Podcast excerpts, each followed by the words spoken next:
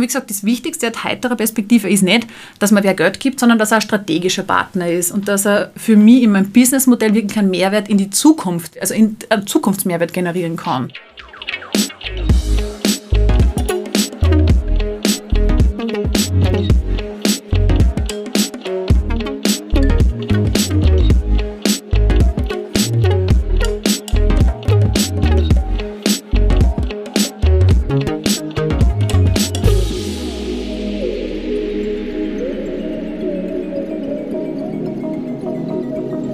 Hörerinnen und Hörer von Viertel vor, heute dürfen wir euch zu einer neuen Episode unseres Shortcasts begrüßen.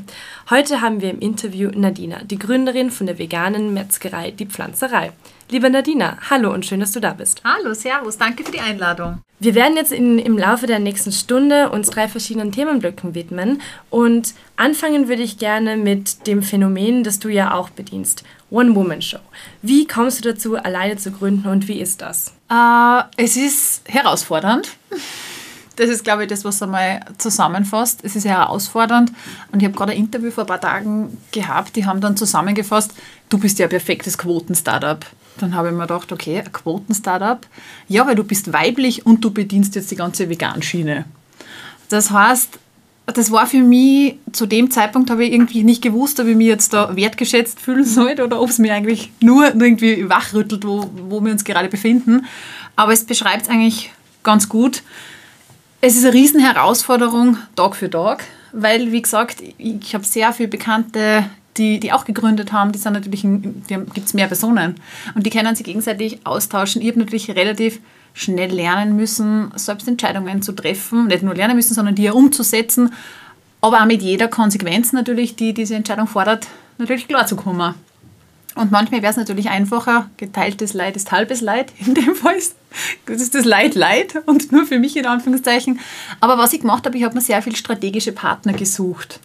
Und diese strategischen Partner hast einerseits Funktionsbereiche, die selbst im Startup abgedeckt werden, wie zum Beispiel jemand, der, der Branding macht, aber auch zum Beispiel jetzt durch die Rewe Clever Clover, die uns natürlich jetzt auch mitunter unterstützen, dass wir einfach im Lebensmitteleinzelhandel uns besser positionieren.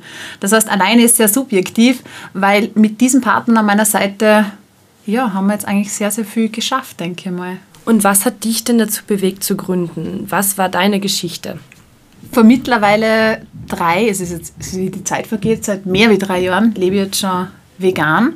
Und äh, bis zu dem Zeitpunkt habe ich, oder auch nach diesem Zeitpunkt, habe ich unglaublich gern Fleisch gegessen. Das heißt, äh, ich bin mitunter nicht vegan geworden, weil, weil mir das Fleisch nicht geschmeckt hat, sondern einfach aus der Tatsache, dass ich mich immer mehr mit dem Thema beschäftigt habe. Ich habe für lange Zeit für Non-Profit-Organisationen gearbeitet, also Landschaft Leben, Donau Soja, aber lange Zeit an Universitäten, wo ich Marketing und Vertrieb unterrichtet habe und habe mich aber immer mehr mit dem Thema halt äh, Lebensmittel auseinandergesetzt. Und in dem Kontext bin ich draufgekommen, was mir eigentlich wichtig ist, nämlich zu wissen, woher das Produkt kommt, wie es hergestellt wird, von wem es hergestellt wird. Und die Umstellung, vegan zu werden, war für mich befremdlich. Ihr müsst euch vorstellen, man steht im Regal und hat dort lauter Plastik mit irgendwelchen Begriffen, die man nicht versteht. Also man müsste fast Chemie und Physik studiert haben, kommt man ab und zu vor, damit man das Ganze analysieren kann. Und dass man wirklich erfährt, wer dahinter steckt, wie das gemacht wird. Das ist einfach im, im, im, im, veganen Kontext noch nicht so präsent. Ah, und dieses große Thema Regionalität, was einer der Greenwashing-Begriffe schlechthin ist, was aber jeder so ein bisschen, diese, diese, dieser Lebensraum, darunter, das verstehe ich darunter. Ich selbst komme aus Salzburg, mein Herz beim Dialekt, dass ich keine Wienerin bin. Und ich kenne halt nur, man steht auf, man hat die Natur, man hat die Umgebung. Für mich ist das Lebensqualität. Und das ist für mich Region, das ist diese Nähe, diese Verbundenheit, diese Transparenz, aber auch zu wissen, dass wenn ich, wie früher war, Ei gegessen habe, dann gehe ich zu meinem Nachbarn, da gibt es Hühner und ich kriege mein Ei. Das ist für mich Nähe. Und im veganen Bereich war dann da irgendwie nichts. Und das war ganz klar, ich will weiterleben wie vorher ohne Konsequenz und will aber Produkte, die mir schmecken, also die österreichischen Klassiker, und will aber genau diese Fragen beantwortet haben. Und das ist, wie gesagt, der Grundgedanke der Pflanzerei gewesen, die Klassiker äh, als Variante anzubieten, aber halt in dem Fall dann regional, aber auch pflanzlich. Und deswegen gibt es jetzt einen Gustl. Der Gustl ist genau meine Vorstellung, wie ich mir vegane Produkte vorstelle.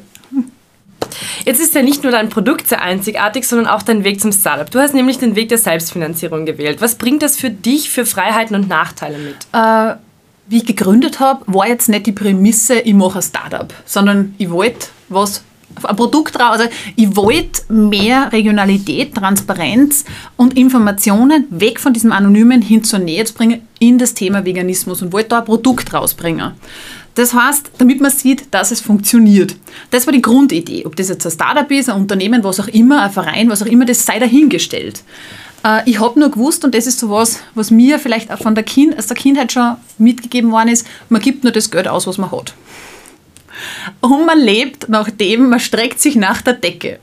Jetzt komme ich aber nicht aus einem reichen Elternhaus, sondern ich komme aus einem bodenständigen Elternhaus. Mir ist als Kind nie so abgegangen, aber ich habe nie, ich habe ich hab sicher nicht über den Durchschnitt gelebt.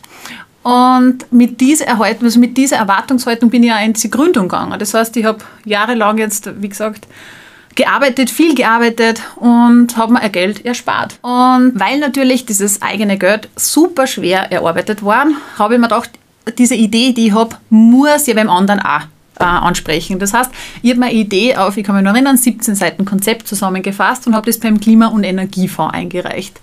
Und bin dann mit dieser Idee zu den zehn nachhaltigen Startups also habe da beworben und bin reinkommen und habe 10.000 Euro gekriegt.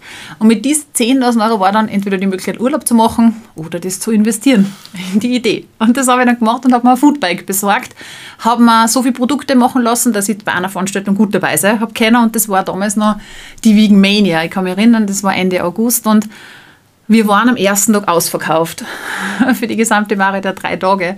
Das heißt, diese, diese Idee, dieses verbundene, dieses Leberkässemmel, mit dem so viel österreichische DNA verbunden ist, das hat einfach, hat einfach mehr Menschen zugesagt wie nur mir. Deswegen war mir klar, nach dieser Veranstaltung, man versucht es breiter zu machen. Habe dann einen Produzenten, also meinen Josef kennengelernt, das ist ein Metzger in fünfter Generation mit 22 Mitarbeitern. Das heißt, der Josef war dann auch der richtige Partner für mich, mit dem er das hat umsetzen können, nämlich so wertebasiert, wie ich mir das auch vorgestellt habe. Und dann war zum ersten Mal der Punkt da, wo es eigentlich wirklich, wo ich zum wirklich mal über, über dieses Wort Startup nachgedacht habe. Und hole mir jetzt fremdes Geld oder bleibe ich ihnen finanziert? Nur zu dem Zeitpunkt war es für mich, ich war dann bei zwei Minuten zwei Millionen, habe dann dort auch ein Geld angeboten bekommen, aber zu dem Zeitpunkt wo waren so viele Fragen offen und so viele Wege offen, dass ich einfach wusste, ich kann jetzt kein Geld annehmen, weil ich nicht wisse, in was ich investiere. Damals war dann, äh, geben wir, also damals war die Idee des Lebensmitteleinzelhandels gerade einmal geboren und man hat gemerkt, man könnte diese fünf Filialen, die Testfilialen waren, das wären jetzt, könnten mehr werden. Es ist aber irgendwie die Eventbranche irgendwie noch aufgegangen, in Anführungszeichen. Der, der Schweizer Markt hat nachgefragt. Ich habe einfach nicht genau gewusst, wo will ich hingehen und wo investiere ich das Geld. Von dem her habe ich mir gedacht, ein Geld, das ich nicht investieren kann, brauche ich nicht.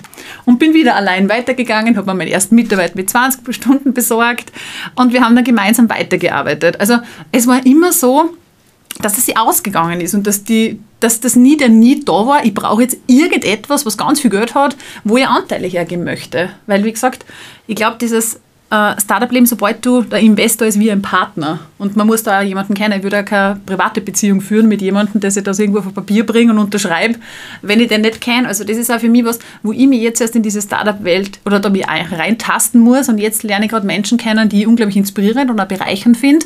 Und wie gesagt, das Wichtigste aus heiterer Perspektive ist nicht, dass man wer Geld gibt, sondern dass er ein strategischer Partner ist und dass er für mich in meinem Businessmodell wirklich einen Mehrwert in die Zukunft, also in, einen Zukunftsmehrwert generieren kann. Das ist für mich wichtig und diese Partnersuche. Wichtiger wie jedes Geld. Weil ganz wichtig, das ist so dieses Feedback, das ich halt immer sehe, für mich war auch wichtig, ein Unternehmen muss sie finanzieren von Tag 1.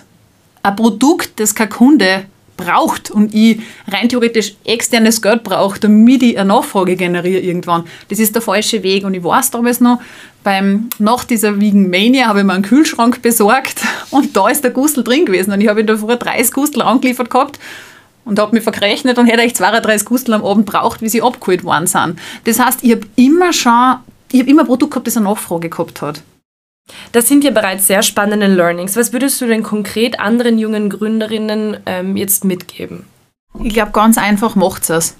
Das Aller, Allerwichtigste, wenn du irgendwie weißt, für was du brennst, wenn du in der Nacht äh, nicht schlafen kannst, weil du dir Gedanken über das machst, wie löst du jetzt ein Problem oder wie schaffst du das jetzt, dass du das umsetzen kannst, wenn dein ich weiß noch, für mich, wenn ich eine Stunde private Zeit gehabt habe, habe ich einen Blogartikel über vegane Produkte geschrieben, habe äh, eine Studie gelesen über das Thema Umweltauswirkungen von Ernährung. Das heißt, wenn du für das Thema brennst, geh los. und lasst euch nicht einreden, es funktioniert nicht, wartet auf irgendeinen Zeitpunkt, der perfekt ist. Ich sag's euch, er kommt nicht.